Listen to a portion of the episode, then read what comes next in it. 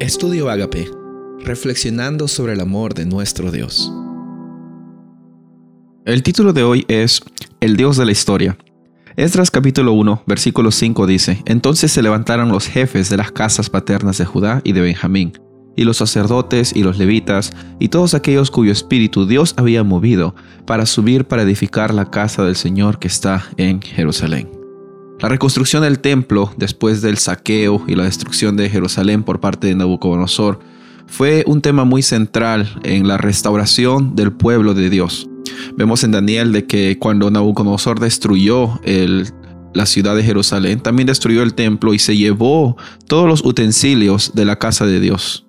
No fue fácil quizás para un judío, un creyente de Dios, ver cómo saqueaban la casa donde era un lugar de adoración. En nuestra vida a veces tenemos pérdidas, sufrimos dificultades, pero tenemos que recordar sobre todas las cosas que incluso en Daniel dice el Señor permitió de que esto sucediera. A veces suceden cosas en nuestras vidas que no queremos que sucedan. Por alguna razón tenemos que recordar, al fin y al cabo, Dios está en control.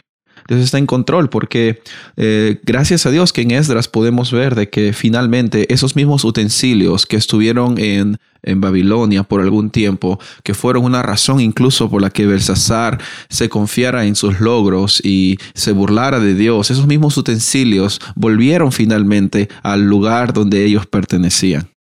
Ciro fue una persona usada por Dios para que esos utensilios vuelvan al templo y también con ello la esperanza de que hay un Dios que está controlando la historia de la humanidad. Vemos de que Dios está presente en la historia, constantemente involucrado en, la vida de los creyentes del pueblo de Dios, pero también en la vida de, de nosotros, de todos. Por eso es de que hoy día es muy importante reconocer de que el Dios de la historia está dispuesto no solamente a estar como rey de reyes en el cielo, sino vivir hoy en cada decisión que tú y yo tengamos. Porque también vemos de que ese Dios está presente en tu vida cuando nosotros decidimos seguir su voluntad. No hay pérdida tan grande que permita de que nosotros nos decepcionemos y nos alejemos de Dios. Por eso es de que el llamado para hoy, el llamado que tenemos que recordar hoy es que hay un Dios de la historia y hay momentos para levantarnos, hay momentos para seguir adelante y reconocer de que Dios tiene el control incluso en esos momentos tan difíciles. Es mi oración y mi anhelo de que si hoy día estás pasando por algunas dificultades, recuerdes que ese mismo Dios que permitió que la ciudad de Jerusalén sea sitiada, que sea destruida eh, por las consecuencias de los actos de los israelitas.